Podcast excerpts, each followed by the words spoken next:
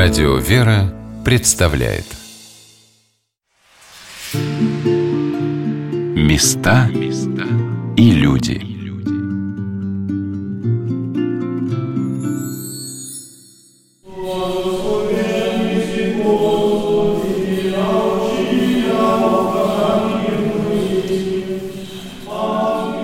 Звуки монашеского хора завораживают. Голоса, покачиваясь в синей дымке, уплывают все выше и выше. От чистоты молитвенного пения перехватывает дыхание. У микрофона Юлия Гаврикова. Я продолжаю рассказ о своем путешествии в Городецкий Феодоровский мужской монастырь. Практически ни одно событие монастырской жизни не обходится без певчих. Их голоса звучат во время крестных ходов и встречи святынь перенесение мощей и встречи архиереев. Они поют перед трапезой и по окончании ее. Утром, на полуношнице и благодарственные молитвы в конце дня. Сущность православного богослужебного пения очень хорошо выразил преподобный Иоанн Дамаскин. Вечернюю песнь и словесную службу Тебе, Христе, приносим. Богослужебная песнь является песнью вечерней по характеру и словесной по содержанию – Вечер – это всегда начало духовной жизни на земле и начало богослужебной жизни церкви. Это время дышит божественной любовью, кротостью, миром и ночной строгостью, пробуждающей каждого из нас оглянуться в прожитый день. Федоровский монастырский храм народ все пребывал и пребывал. Как уютно было стоять и, пригревшись, наблюдать за службой прихожанами – кстати, очень странно, но среди большого количества ребятни не было слышно плача или каких-нибудь детских криков.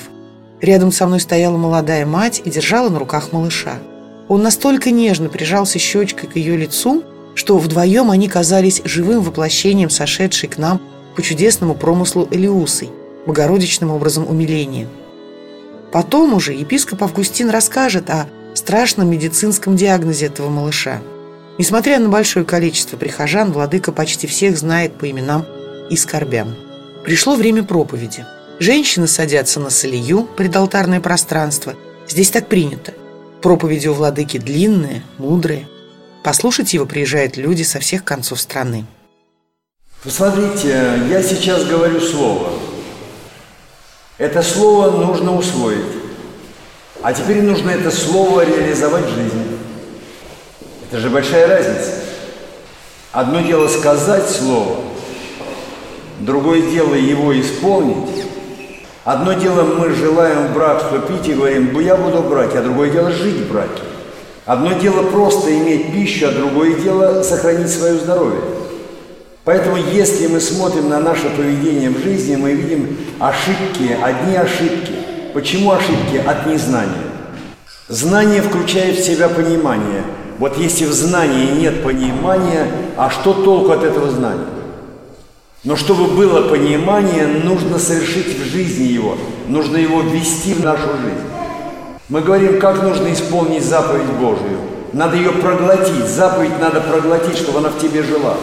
Мы подходим с вами к земле весной и сажаем туда семена. Смотрите, мы в землю посадили семя, и теперь семя начинает расти.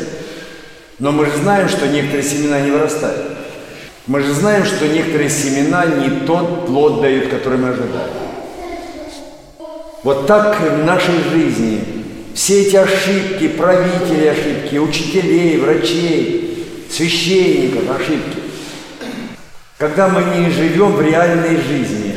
Смотрите, можно знание получить, прочитать о чем-то. Вы прочитали уже конечный результат. Знание вы прочитали. А другое дело, вы его выстроили сами. И вот если мы вот этого не поймем с вами, тогда мы ничего не поймем в жизни.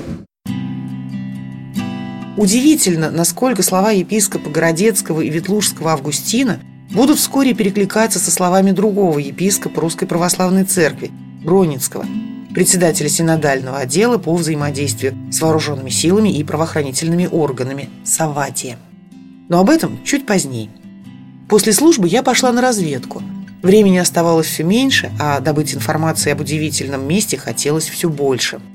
с руководителем Центра православной культуры имени Александра Невского Городецкого Федоровского мужского монастыря Светланой Сущиковой мы уже успели наесться монастырских булок, напиться кофе, и я, несмотря на воскресный день, напросилась открыть мне двери нежно и трепетно оберегаемого ей центра – Центр существует с первого года возрождения монастыря. Это 2009 год, когда сюда 12 сентября прибывает святейший патриарх Кирилл. Он и открывает этот центр, и музей наш небольшой, и оставляет запись книги почетных гостей, которая для нас колоссальна и основополагающая, потому что он дает свое благословение. Он пишет «Благословение Божие да пребывает над этим миссионерско-просветительском центре, созданном в одном из самых значимых мест для каждого – кто осознает величие облика благоверного князя Александра Невского – его неприходящее значение для России. Конец цитаты. То есть он изначально дает как бы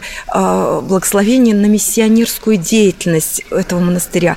Мы же находимся сегодня прямо в центре городца. То есть если раньше монастырь был за пределами города, то сегодня уже все это сформировалось а, как административный центр городца и открытый для всех. Он является миссионерским просветительским центром. Через центр проходит огромное количество и детей, и взрослых, взрослых и молодежи, самые разные возрастные аудитории.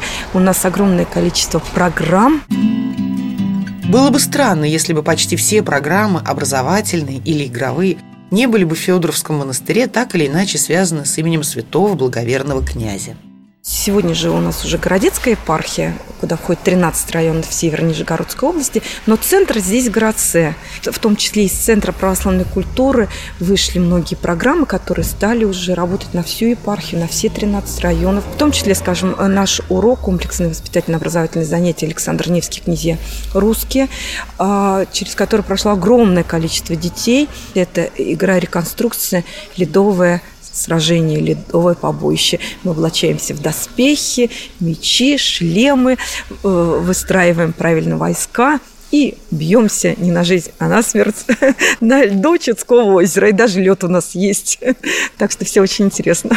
После занятий выходят дети, ну, начальная школа, и мы их провожаем, и вдруг один мальчик говорит другому – я тоже хочу стать святым, как Александр Невский. Вы представляете? Это вот лучшей награды для педагога быть не может. Помните, я вам говорила о чудесном совпадении в беседах с двумя епископами. Почему так важен нашему государству образ Александра Невского? Спросила я уже в Москве председателя синодального отдела по взаимодействию с вооруженными силами и правоохранительными органами епископа Бронницкого и владыка Саватий фактически продолжил проповедь епископа Городецкого и Ветлужского.